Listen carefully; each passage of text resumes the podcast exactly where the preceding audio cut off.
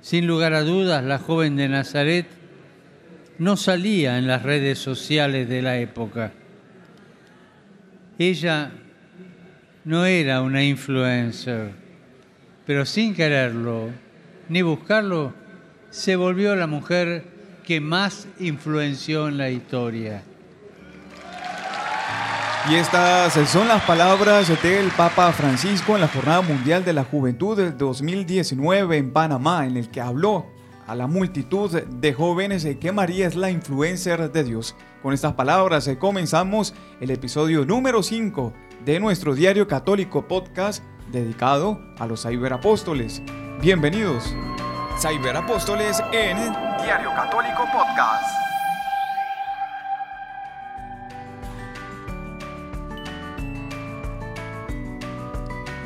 Siempre me ha parecido súper interesante que el Papa haya decidido llamar a María influencer.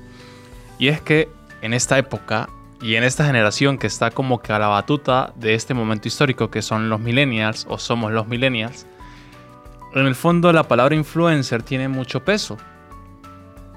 Porque al final son aquellas personas que, bueno, no es que solo se dedican a eso, pero es que gran parte de su vida motivan a otros eh, o muestran a otros un estilo de vida, una forma de vivir o algo que hacen muy, pero muy bien. La mayoría de influencers, si los ponemos a ver, bueno, hay dos polos, ¿no?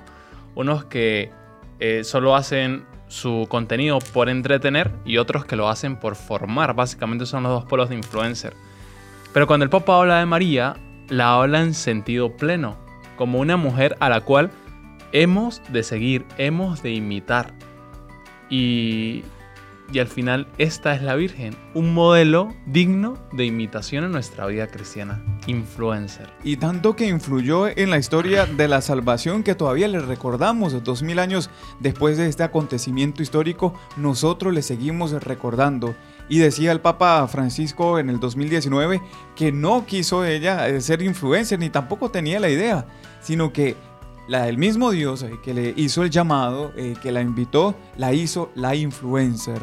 Utilizó, eh, podríamos utilizar esta palabra, su vida también para llenar la tierra del mensaje de la salvación que es Cristo Jesús. Podríamos hablar nosotros muchísimo sobre la Virgen María como influencer, como Madre de Dios, como Virgen Perpetua, como Inmaculada Concepción, como Madre de la Iglesia y todos los otros títulos que le podríamos eh, colocar. Pero vamos a encaminar este eh, tema de María, la Madre de Dios, Madre nuestra también en la influencer de la historia, ya que estamos en tiempo de preparación a la Navidad y para quienes están escuchando este podcast después de Navidad, también puede servir, ¿no?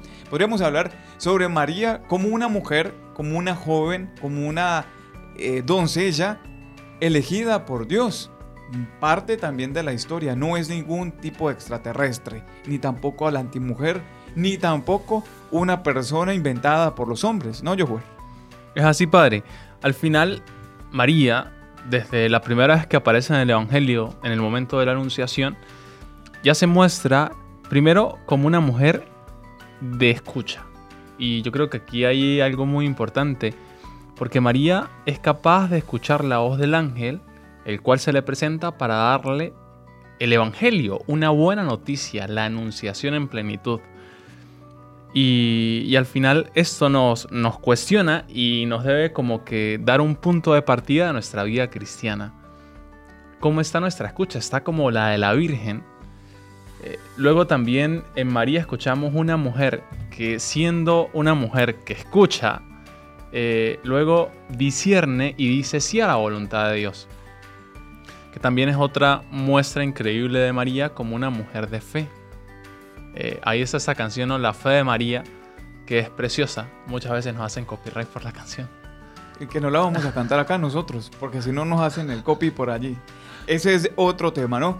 También podríamos hablar de que María había entendido verdaderamente lo que el ángel Gabriel le quería decir. No había entendido de que cómo iba a ser por el problema este de la que no había conocido varón, pero ella entendía eh, que había una promesa desde el Antiguo Testamento y en ella reposaba la palabra de Dios. Por eso ella dice, hágase en mí según tu palabra, porque ella entiende y ella había comprendido, había escuchado de las promesas que había eh, señalado el profeta Isaías. y es una mujer de la escucha, pero también de la escucha de la palabra. Porque nosotros podemos escuchar muchas cosas. Diariamente estamos escuchando Jower, estamos escuchando eh, música, estamos escuchando prédicas motivacionales. Ustedes están escuchando este podcast, pero si no escuchan la palabra de Dios, entonces no van a poder ser entonces influencers de Dios, eh, como lo hizo María, ¿no es así? Sí, sin duda alguna. Por eso al final, tal como usted lo decía, es dependiendo de qué se escuche y luego también a qué respondo porque solo escuchando bien puedo responder bien.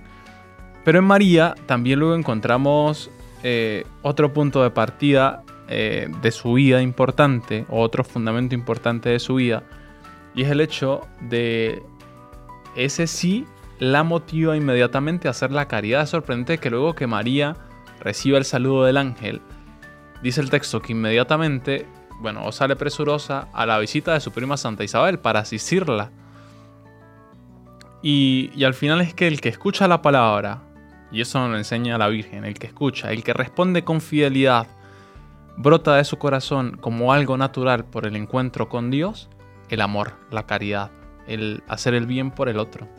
Y luego que esto también se contagia. Por allí estaba comentándole a las personas en el domingo de Gaudete, el Domingo de la Alegría, que María es la mujer también de la alegría, es la mujer de la palabra, es la mujer de la escucha y es la mujer del servicio, pero también es la mujer de la alegría. Y la alegría que nos da el saber hacer la voluntad de Dios. Esto lo produce.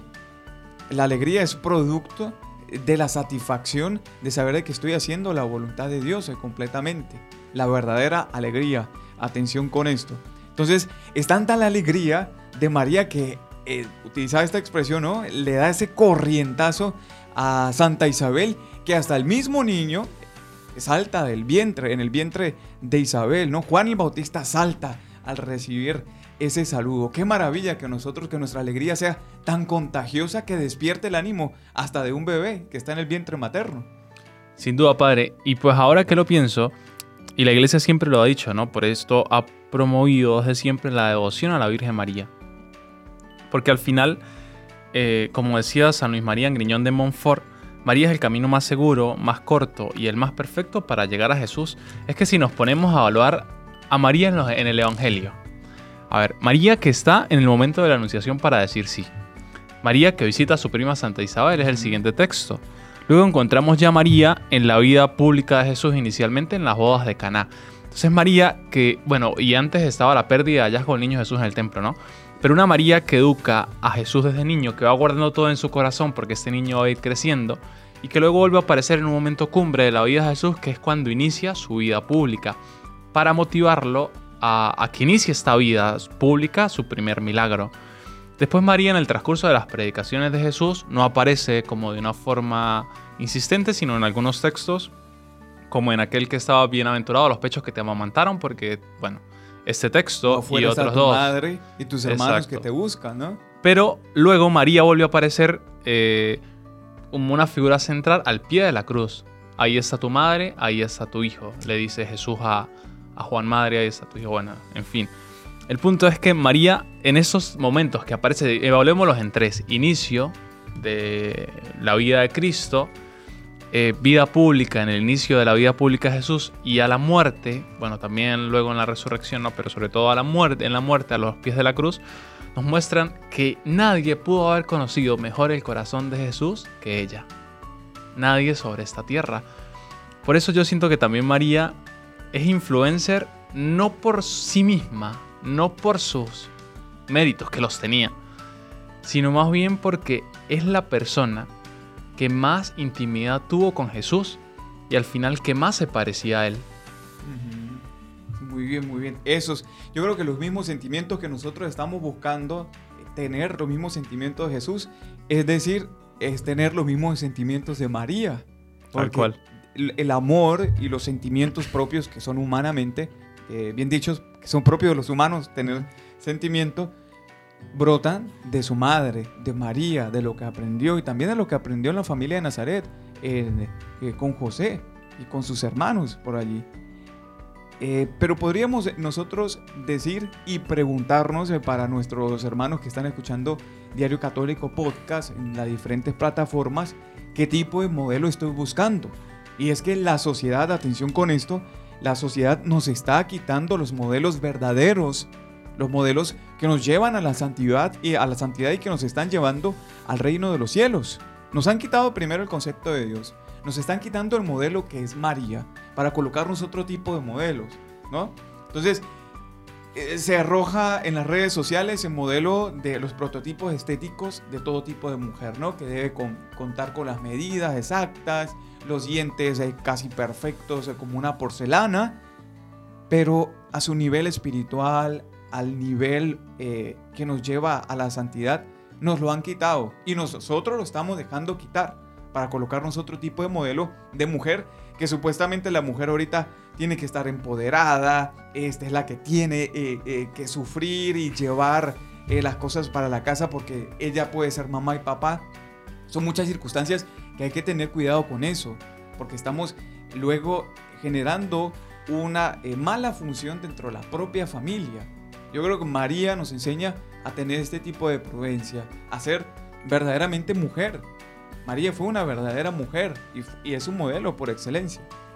Es así, padre. De hecho, ahora que lo hablaba, pues recordaba eh, esto que la iglesia y la teología afirma de la nueva creación en Cristo y en María.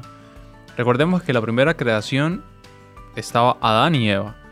Adán y Eva que fallaron, cometieron el pecado que convierte o repercute en nosotros como el pecado original. Pero con Cristo hay vida nueva en el hombre, ¿sí?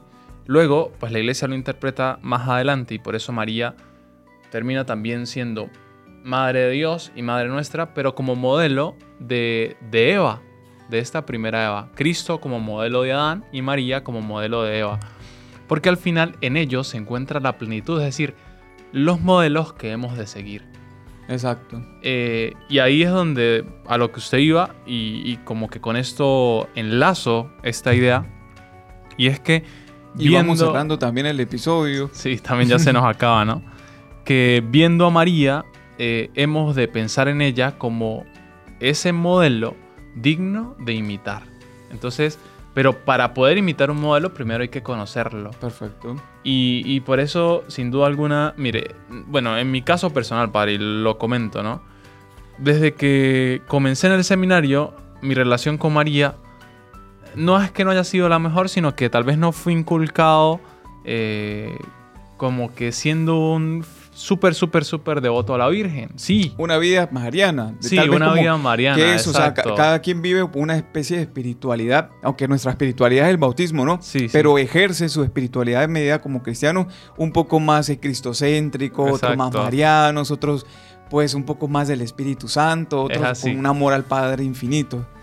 Eh, yo también comparto eso. Yo también comparto eso. No, no fui tan formado con ese amor a María. A María. Entonces, pero me, lo, me llegó un punto donde me lo cuestionaba. Mm. Porque yo decía, ¿por qué no me brota eh, esto, el rezar el rosario todos los días? Y estaba empezando el seminario, entonces...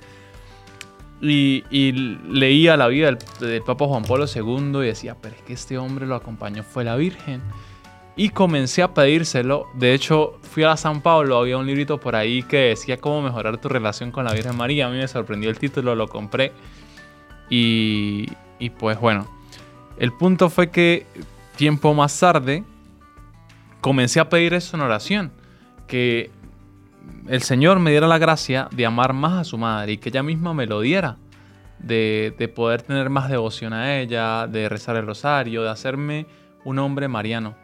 Y comenzaron a llegar, a mí, mm, no sé de qué forma, obviamente, pero eh, por lo menos vidas como la de San Maximiliano Kolbe, que me enamoré de una vez.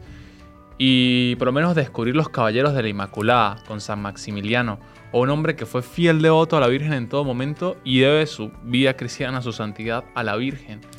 Luego llegó a mí eh, Fátima, eh, toda la historia de los pastorcitos, cómo la Virgen se aparece, las apariciones, los mensajes.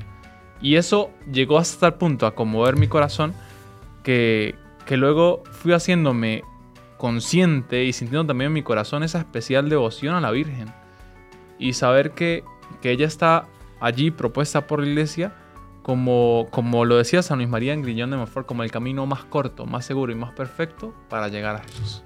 Y que no está solamente puesta por la iglesia, Joshua, sino que es el mismo Dios que nos las presenta a cada uno de nosotros. Sin su sí, sin su respuesta, nosotros no estuviéramos aquí.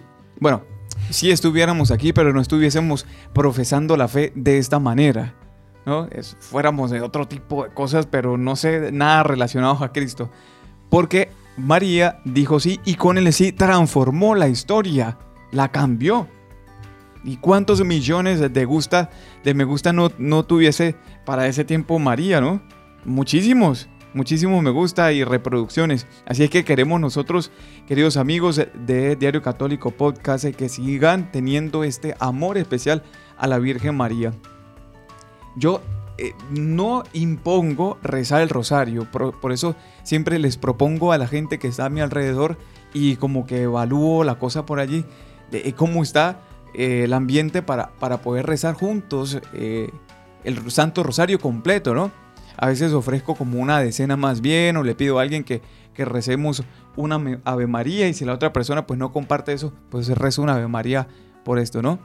Creo que nuestra religión y creo que tampoco esta devoción a la Virgen no debe ser impuesta, debe brotar desde un amor genuino, debe brotar desde la misma fuente del mismo Dios y debe brotar como ese poema bello que nosotros recitamos día tras día con la composición bíblica y la composición que exalta la Iglesia Católica con el Ave María. Dios te salve María, llena eres de gracia, el Señor es contigo, bendita tú eres entre todas las mujeres, y bendito es el fruto de tu vientre Jesús. Santa María, Madre de Dios, ruega por nosotros pecadores, ahora y en la hora de nuestra muerte. Amén con este abre boca, porque fue solamente un abre boca de lo que pudimos hablar de la Virgen María, les invitamos a que sigan profundizando en este camino especial que realizamos día tras día, que es el conocimiento de la Santísima Virgen María, de su persona, de las verdades propias de ella, de los títulos que, tiene, sobre todo el amor maternal que tiene para cada uno de nosotros. Nosotros también desde aquí nos despedimos y les invitamos a que continúen ustedes eh, disfrutando de las diversas programaciones que tenemos aquí en el Diario Católico, el decano de la prensa tachirense, en www.diariocatólico.press. Se despide también Josué Lugo. Hasta luego y recordemos que María es el camino más fiel para llegar a Jesús. Y como decía San Juan María Vianney, el santo cura de Ars, claro que Dios podría hacer un mundo más perfecto que este, pero ¿no sería más bello si en él faltase María? Dios les bendiga. Lo sabemos bien. No basta estar todo el día conectado para sentirse reconocido y amado sentirse considerado e invitado a algo es más grande que estar en la red. Significa encontrar espacios en el que puedan con sus manos, con su corazón, con su cabeza, sentirse parte de una comunidad más grande que los necesita y que también ustedes, jóvenes, necesitan.